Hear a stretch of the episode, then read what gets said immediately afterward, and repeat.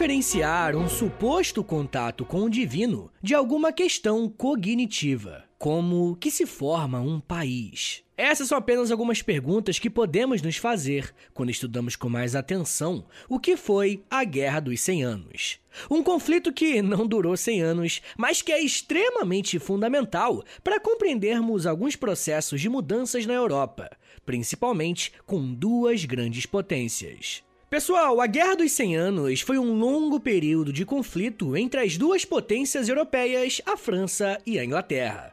Elas lutaram entre 1337 até 1453.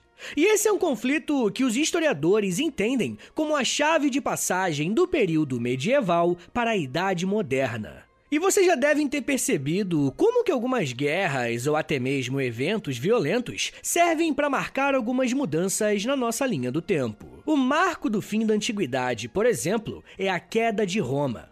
O marco da passagem para a idade contemporânea é a queda da Bastilha na Revolução Francesa. E a gente poderia elencar vários diferentes eventos históricos como um ponto de virada. Mas temos que ter em mente que esses pontos de virada são demarcados dessa forma pelos historiadores, ou seja, é algo completamente artificial, mas só nos ajuda a compreender um determinado período histórico. Uma outra coisa importante para pensarmos, ainda como introdução, é que até o século XIX, quem escrevia a história que nós estamos acostumados a conhecer eram os europeus, principalmente os franceses. Por isso, é evidente hoje para nós que a historiografia da época deu um foco maior para os conflitos marcantes para a formação da identidade francesa. Essa é uma das explicações do porquê que os currículos escolares e livros didáticos dão uma ênfase muito grande para eventos como esse, mesmo sendo tão distantes da nossa realidade. O que eu quero destacar, pessoal, é que apesar da importância realmente, né, desses momentos históricos, precisamos colocá-los sob um olhar mais crítico, tá ligado?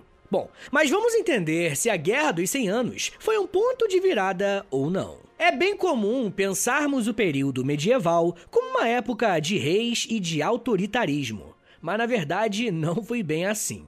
A Idade Média foi marcada pela descentralização do poder, ou seja, não havia um rei com poder centralizado em si mesmo e capaz de alterar as leis de um país, por exemplo. Uma grande marca da Idade Média são os senhores feudais. Os senhores feudais eram nobres com poderes políticos e militares, e que comandavam os feudos, onde viviam e trabalhavam os seus servos. Existiam algumas taxas cobradas pelos senhores feudais aos seus servos, como a talha, a mão negra e a corveia. Pois então, quando falamos da formação da Idade Moderna, um dos pontos de virada é justamente esse: o fim do poder dos senhores feudais que estavam ligados à terra e o começo da centralização do poder na figura de uma única pessoa. Eu tô falando do rei. Também começa a surgir, junto e por causa dessa centralização do poder, o Estado Nacional. A crise no mundo rural, mais o florescimento do comércio ligado ao mundo urbano, foram as marcas do fim da Idade Média e geraram problemas sociais que os senhores feudais não estavam conseguindo controlar. Os reis nesse período eram apenas chefes militares, mas que aos poucos ganharam maior importância política e social por terem sido capazes de conter os conflitos entre os camponeses e também dos reinos em formação. O poder que estava ligado ao campo começava a passar para as grandes cidades, o que gerou um aumento populacional, e nesse novo cenário, os mercados vão surgir como uma figura muito importante. Pela primeira vez, um homem vai ser capaz de lucrar sem produzir. Os mercadores, de fato, não plantavam e não cultivavam, ou pelo menos produziam algum tipo de mercadoria. Eles apenas compravam em uma feira e depois revendiam em outra, gerando um lucro pessoal. Molecada, as condições sociais mudaram e com isso surgiram novos agentes políticos. Podemos concluir que essas grandes mudanças históricas acontecem, mas de forma muito mais lenta do que parece. Ao mesmo tempo que surgiam novos agentes políticos, as antigas estruturas se mantinham. Havia um descompasso entre o novo e o antigo. E assim, a estrutura medieval era um empecilho para os interesses dos mercadores. Na Idade Média, no período em que os feudos tinham uma grande independência, havia uma grande variação de moedas, leis, unidades e sistemas de pesos e medidas, e tudo isso dificultava a circulação das mercadorias. Os mercadores e os moradores dessas cidades que já recebiam o nome de burgos passaram a desejar e apoiar uma estrutura única para todos os feudos, ou seja, uma mesma lei, uma mesma moeda, o mesmo sistema de medidas, etc. Em outras palavras, eu quero dizer que esses mercadores desejavam uma unidade política e social. Esse grupo formado por mercadores e habitantes dos burgos, apesar de incipiente, possuía dinheiro e começou a armar os reis para que eles garantissem os seus interesses. Aos poucos, o novo grupo social chamado burguesia fortalecia o rei, que impunha o seu poder sobre todos os feudos, passando a criar uma centralização política. O que eu acabei de descrever para vocês, gente, é o processo de formação das monarquias nacionais. Mas é claro, né? Cada uma das monarquias que se formaram tiveram as suas próprias características e particularidades. Por isso, poderíamos fazer um episódio falando da formação da monarquia ibérica, inglesa, francesa, etc. Cada uma delas vai ter as suas questões e conflitos distintos. Em alguns casos, os interesses diferentes vão se chocar, como foi o caso da Inglaterra e da França, que vai culminar em uma guerra que recebeu o nome de Guerra dos Cem Anos. Um dos principais motivos da Guerra dos Cem Anos foi o problema de sucessão no trono francês. Após a morte de Carlos IV em 1328, que colocou o fim à dinastia Capetiana. A partir da morte de Carlos IV, o então rei da Inglaterra, Eduardo III, passou a reivindicar para si o trono francês. A justificativa de Eduardo III era o fato dele ser neto de Filipe o Belo, o monarca francês. Além de ocupar o vazio no poder francês, o interesse inglês também era econômico, sobretudo na região de Flandres, atual Bélgica e Holanda, um dos pontos comerciais mais importantes da Europa. Um outro interesse inglês na região de Flandres se dava pela jovem indústria têxtil, muito importante para os ingleses nessa época. Mas Eduardo III não conseguiu herdar o trono francês, que foi assumido por Filipe de Valois, primo de Carlos IV, que deu início a uma nova dinastia na França. E eu sei, eu sei que esses nomes são um pouco confusos, né? Mas pode ajudar a saber que essas dinastias são apenas uma forma de lidar com os sobrenomes das famílias. E eu acho que pensar dessa maneira pode ajudar a desmistificar um pouco essa salada de nomes. Essa postura do rei inglês fez com que os franceses acusassem a Inglaterra de seguir uma política expansionista e que tinham interesse na região de Guienne e Flandres, enquanto os ingleses argumentavam que eles tinham legítima autoridade sobre o território francês. A guerra começa então quando o rei francês Felipe VI atacou Guienne e assediou o litoral inglês durante meses, até perder a batalha em 1340. E olha, isso aqui que eu vou falar agora é muito importante. Quando falamos de Guerra dos 100 Anos, estamos falando de vários conflitos durante um período maior que um século. Normalmente, os historiadores dividem a Guerra dos 100 Anos em quatro períodos. O primeiro deles ocorreu entre 1337 e 1364 e teve vitória da Inglaterra. Nessa primeira fase do conflito, as principais batalhas foram de Crécy e Calais, em 1346 e 1347, respectivamente, e terminaram com a vitória inglesa, dando predominância na região litorânea do sul da França e controle do importante Canal da Mancha. As tropas britânicas, lideradas por Eduardo III, eram muito maiores do que as francesas e ainda contaram com o apoio da região de Flandres, que pertencia à França, mas apoiou a Inglaterra. Esse período da guerra também ficou marcado pela peste bubônica, que devastou a Europa. A peste bubônica foi uma pandemia que acometeu a Europa no século XIV e levou à morte de um terço da população. A doença é um elemento fundamental para entendermos a crise da Idade Média e a passagem para a Idade Moderna. Os historiadores têm reforçado como que a pandemia impactou na ordem política e social da Europa medieval, a ponto de levá-la à sua ruína. São inúmeras as representações desse período em que mostram uma dança macabra quando os homens dançavam com a própria morte. Registros indicam que faltavam pessoas para enterrar os corpos vitimados pela doença. A origem da doença muito provavelmente é a Ásia mas devido ao florescimento do comércio, estima-se que o vírus chegou à Europa através dos navios que traziam mercadorias do mundo asiático. As cidades portuárias foram as mais afetadas, justamente por serem a porta de entrada das mercadorias e dos vírus.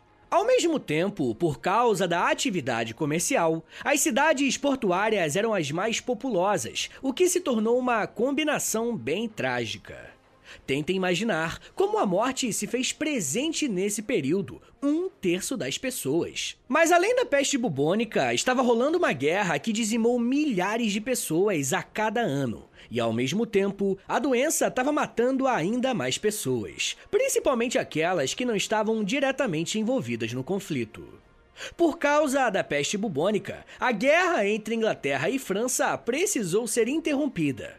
Mas com a diminuição dos casos de peste, a guerra voltou a acontecer e a Inglaterra manteve a sua predominância sobre a França. Os nobres franceses não demonstravam lealdade à coroa, explicitando a fraqueza de sua unidade, e além da região de Flandres, outros lugares também passaram a apoiar as tropas inglesas. Essa situação fez com que o monarca francês Carlos V assinasse um tratado de paz com Eduardo III.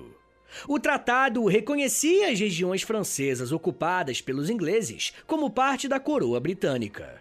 E os ingleses, por sua vez, se comprometeram a não requisitar o trono francês, Dessa forma, a guerra entrava em um período de trégua e terminava o primeiro período em 1364. Mas o tratado assinado por Carlos V não demorou muito para ser desrespeitado. No mesmo ano de 1364, tropas francesas começaram uma tentativa de retomada das regiões ocupadas e passaram a atacar as tropas inglesas, e a guerra, na hora, voltou ativa.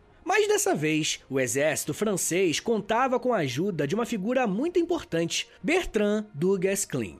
E ele foi um cavaleiro francês que foi responsável por organizar e unificar todas as tropas francesas e utilizar uma estratégia de guerrilha contra os ingleses. Graças a essas vitórias, a monarquia francesa conseguiu centralizar o seu território, unificando os diferentes reinos e até conseguiu aumentar a cobrança de impostos. Esse segundo período da guerra entrou numa fase de paz, devido à morte dos monarcas, tanto os ingleses quanto franceses. Eduardo III morreu em 1377 e o seu sucessor ao trono, Ricardo II, tinha apenas 10 anos de idade. Na parte francesa, Carlos V morreu em 1380 e a ausência dos chefes monarcas fez a guerra arrefecer. E eu já quero falar mais sobre como que foi esse segundo período, o terceiro e o quarto, e principalmente como que a Guerra dos 100 Anos acabou. Mas me dá um minutinho aí, tá gente, que daqui a pouco a gente volta e eu falo um pouco mais sobre disputas, crises, guerras, beatificação e Joana Dark. Segura aí, que é um minutinho só.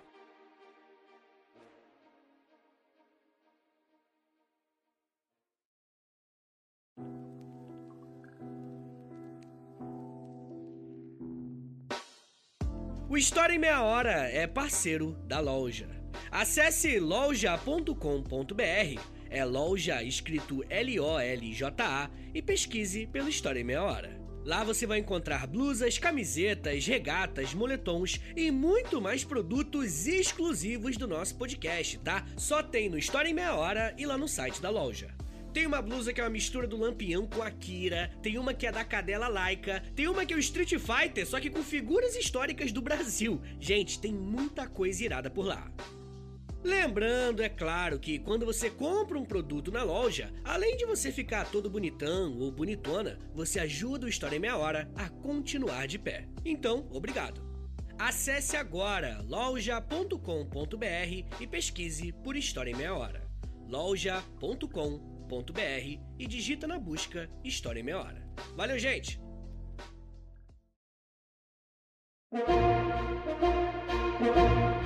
Abre aspas. A Guerra dos Cem Anos, entre 1337 a 1453, foi caracterizada como sendo, ao mesmo tempo, o grande conflito nacionalista e o grande conflito feudal da Idade Média. Duas das mais poderosas monarquias do período, França e Inglaterra, envolveram-se num longo e arrastado embate, que teve inúmeras consequências políticas e sociais para ambos. Fecha aspas.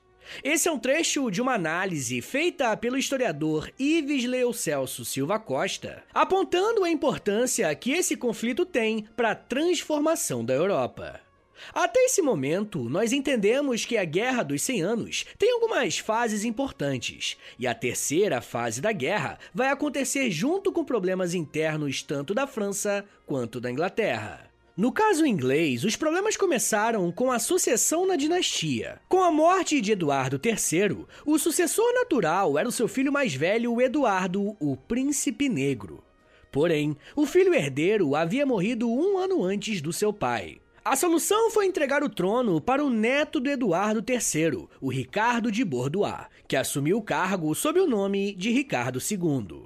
Mas os problemas não acabaram por aí. Afinal, Ricardo II foi coroado aos 10 anos de idade, em 1377. Pela idade, não havia outra solução. Os primeiros anos do governo de Ricardo II ficaram nas mãos de diversos conselheiros. Uma outra solução seria ter Ricardo II como rei, mas sob a regência de um homem chamado João de Gante, o que a nobreza política inglesa não aceitou.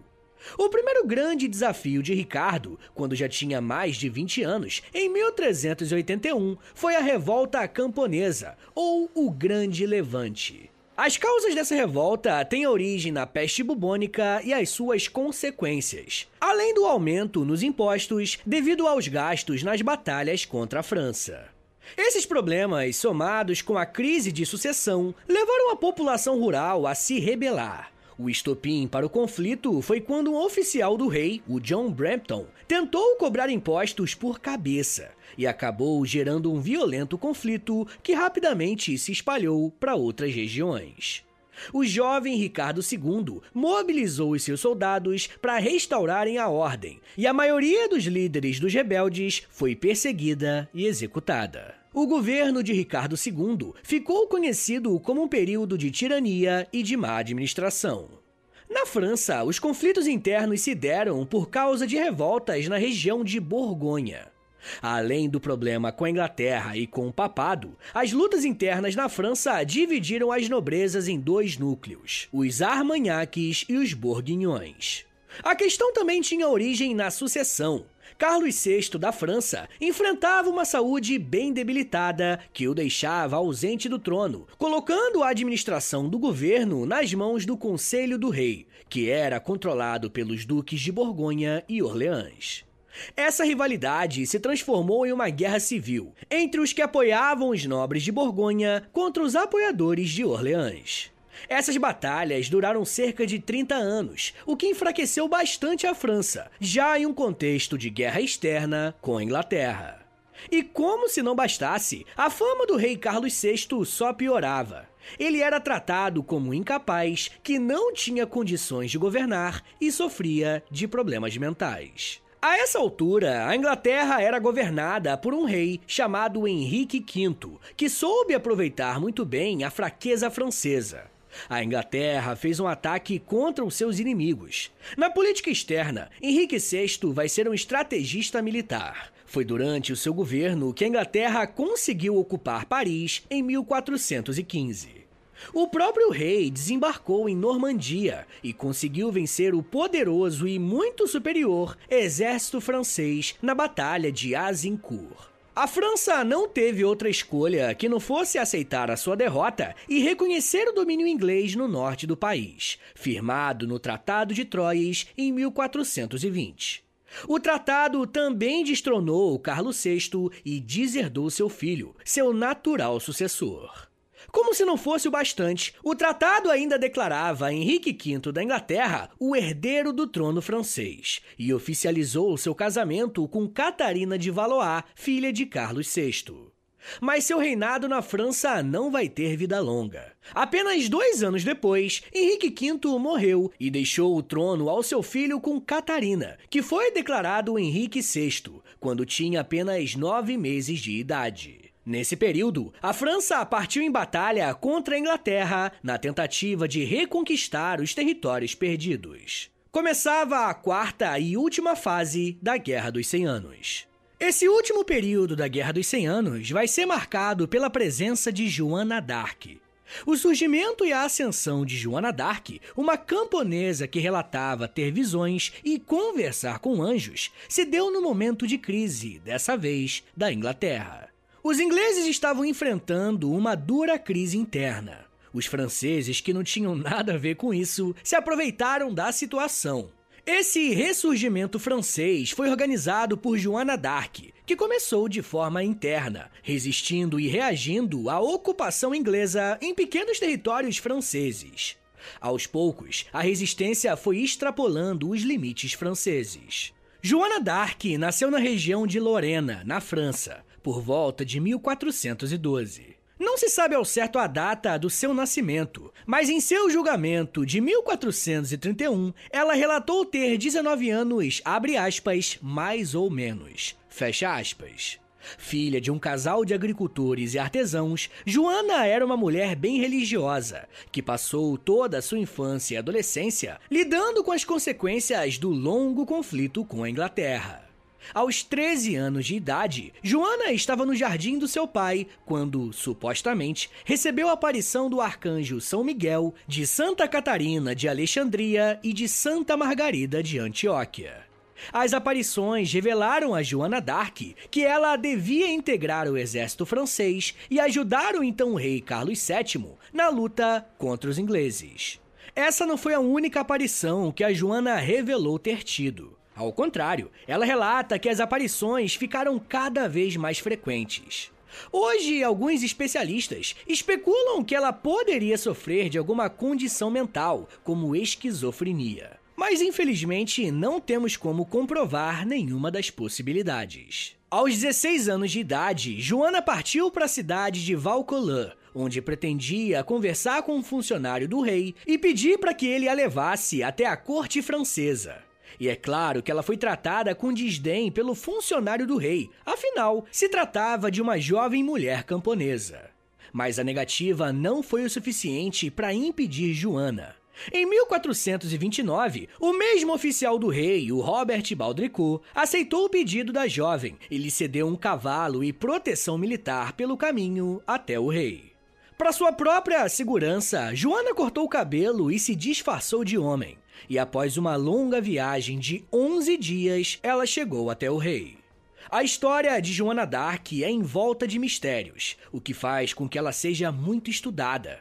Um dos pontos de partida é como que uma jovem analfabeta, que dizia ter visões, conseguiu ser recebida pelo líder da França e, mais ainda, permitiu que ela liderasse parte do seu exército? Infelizmente, nós não sabemos responder isso mas podemos especular que, diferentemente da atualidade, as pessoas do século XIV, inclusive reis, de fato acreditavam que o mundo era propenso a intervenções divinas e que o ser humano não estava sozinho no mundo. Vale lembrar, gente, que o mundo ainda não vivia aquelas teorias dos filósofos iluministas, tá ligado? Não tinha Descartes, Rousseau, nem Voltaire, Darwin, Freud, Nietzsche, nem ninguém. E talvez por isso seja muito difícil para a gente hoje compreender essa atitude do rei francês. Mas o fato é que ele recebeu Joana d'Arc e a encarregou de liderar parte dos seus soldados. Autorizada pelo rei, Joana d'Arc foi equipada com artigos de batalha e partiu para a guerra. Há um certo debate acerca da participação efetiva da Joana d'Arc nos conflitos. Alguns historiadores defendem que ela foi apenas uma presença simbólica, enquanto outros alegam que ela teve um papel importante nas decisões do exército. Muito provavelmente porque os seus conselhos eram, teoricamente, recebidos como divinos. Porém, há um consenso, tá? Durante o período que a Joana d'Arc integrou o exército, as tropas francesas obtiveram sucesso. Por exemplo, a região de Orleans foi retomada pelos franceses, que venceram ainda muitas outras batalhas. E enquanto para os franceses a Joana possuía uma aura divina, para os ingleses havia uma única explicação: Joana d'Arc era uma bruxa. As vitórias francesas criaram um cenário ideal para a coroação de Carlos VII e a cerimônia aconteceu no dia 17 de julho de 1429, na cidade de Reims, que havia sido reconquistada pelos franceses, muito devido aos esforços do exército liderado por Joana d'Arc. Esse foi o auge da jovem camponesa como líder do exército. Ela chegou a dizer que abraçou o rei e disse, abre aspas, gentil rei, agora foi executada a vontade de Deus, que desejava que os cercos de Orleans fossem levantados e que você fosse trazido a Reims para receber a sua sagrada consagração, mostrando assim que você é um rei de verdade e a quem o reino da França pertence. Fecha aspas. Mas não demorou muito para o rei conseguir o trono e o seu governo começar a desmoronar e, junto com ele, a história de Joana d'Arc mudou completamente. Logo após a coroação de Carlos VII, o rei deveria marchar até Paris, que era uma forma simbólica de legitimar o seu poder. Para isso, a equipe do rei apostou numa trégua com os rebeldes liderados pelo Duque de Borgonha. Este, por sua vez, aproveitou o acordo e se preparou para atacar. O exército francês foi pego de surpresa e não teve outra opção senão aceitar a rendição. Todo o esforço de Joana d'Arc começava a ruir. A partir desse momento, ela vai perder o apoio do rei, o que a deixava vulnerável, inclusive no quesito militar, uma vez que ela não possuía mais os equipamentos necessários para as batalhas. Afinal, ela continuou fazendo batalhas por conta própria. Em maio de 1430, Joana d'Arc teria recebido uma mensagem divina alertando que ela seria capturada pelo exército inglês na Batalha de Compiègne. Mas mesmo assim, ela partiu para a batalha e, como esperado, ela foi capturada. No ano seguinte, 1431, Joana d'Arc foi a julgamento. As acusações eram de ordem religiosa, bruxa, herege e possuída pelo demônio. Carlos VII, o rei que recebeu Joana, não fez nenhum esforço para ajudá-la e tirá-la das mãos dos ingleses. Em maio do mesmo ano, Joana d'Arc foi condenada à fogueira. Enquanto as chamas se espalhavam pelo seu corpo, a população gritava bruxa, mentirosa e blasfêmia. As últimas palavras de Dark teriam sido Jesus, Jesus, Jesus. Apesar do fim trágico, a história de Joana d'Arc foi revisitada nos séculos seguintes. No século XV, em 1456, o Papa Calixto III considerou Joana d'Arc inocente. E em 1909, quase cinco séculos depois, a Igreja Católica autorizou a beatificação de Joana d'Arc. A canonização, porém, só aconteceu em 1920 pelo Papa Bento XV. O martírio de Joana d'Arc acabou ajudando a França no conflito. Influenciados pelo exemplo e pela coragem da jovem, os soldados franceses que a apoiavam se mantiveram na guerra, chegando a conquistar a cidade de Bordeaux, o último reduto inglês na região. E assim chegava ao fim a Guerra dos 100 Anos, após 116 anos de conflitos entre a França e a Inglaterra. Como vocês conseguiram perceber, essa é uma guerra muito longa, marcada por muitas idas e vindas, vitória de um dos lados, mas em pouco tempo o adversário conseguia se recuperar. A fase final dessa guerra foi vencida pela França, com a ajuda direta e indireta de Joana d'Arc. Como consequência política, essa guerra consolidou a monarquia francesa e colocou a Inglaterra em uma profunda crise, resolvida apenas na chamada Guerra das Duas Rosas, que inclusive tem episódio aqui no feed do História Meia Hora sobre ela, depois você ouve lá. Mas o mais importante é que, após resolver os problemas dinásticos internos, a Inglaterra se preparava para enfrentar uma nova crise que colocaria a burguesia no poder. Eu tô falando das revoluções inglesas. Mas isso já é um papo para uma outra meia hora.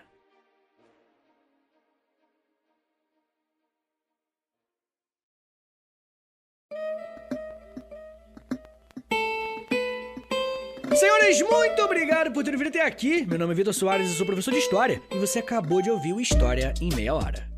Eu gosto bastante de falar de Idade Moderna, de Idade Média, e se você quiser mais episódios sobre esse tema, ele tem que ir bem, né? Esse episódio tem que ir bem, que aí eu vou saber que vocês querem mais. Então, para esse episódio ir bem, compartilhe esse episódio, poste nos stories do Instagram, e aí se me marca no arroba História Meia Hora, ou você também pode postá-lo no Twitter, e aí se me marca no arroba H30podcast, que eu já te agradeço pela moral, beleza?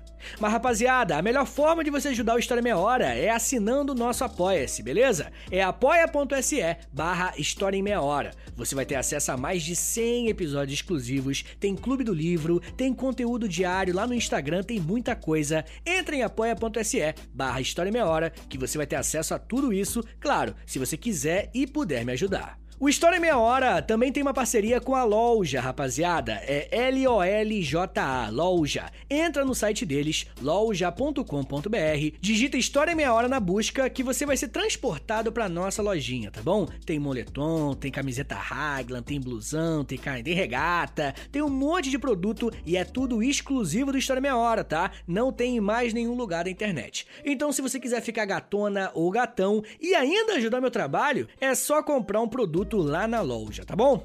Rapaziada, uma outra coisa que eu vou te pedir, isso aqui não custa nada, é zero reais, é o seguinte, vai no perfil aí do História Meia Hora no Spotify, tá bom? Entra no perfil do Spotify aí do História Meia Hora, bonitinho, clica, por favor, em cinco estrelinhas, depois você clica em seguir e por último clica no sininho, que o sininho vai enviar uma notificação pro seu celular quando tem episódio novo no ar, tá bom? Rapaziada, também quero te convidar a conhecer os meus outros podcasts em meia hora, rapaziada. O História Meia Hora, ele é o primeiro dos podcasts do projeto Educação em Meia Hora. Já tem o Astronomia em Meia Hora com a Camila Esperança, tem o Geografia em Meia Hora com o Vitor Augusto, saiu mais recentemente o Biologia em Meia Hora com a Mila Massuda e o Emílio Garcia, lá do Blablalogia, e mais recentemente ainda, acho que tem uma semaninha desde o lançamento desse episódio, saiu o Inglês em Meia Hora com o professor Luciano Cunha. Então tem inglês, geografia, tem biologia, tem muita coisa, gente, tem tudo, astronomia e história. Pô, dá uma moralzinha,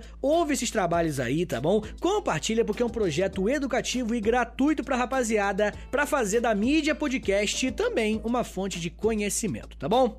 Então é isso, gente, me siga nas redes sociais, é arroba no Twitter, no Instagram e no TikTok, tá? Eu tô sempre no TikTok fazendo videozinho educativo. Tá bom? Então é isso, gente. Muito obrigado, um beijo, até semana que vem! E valeu!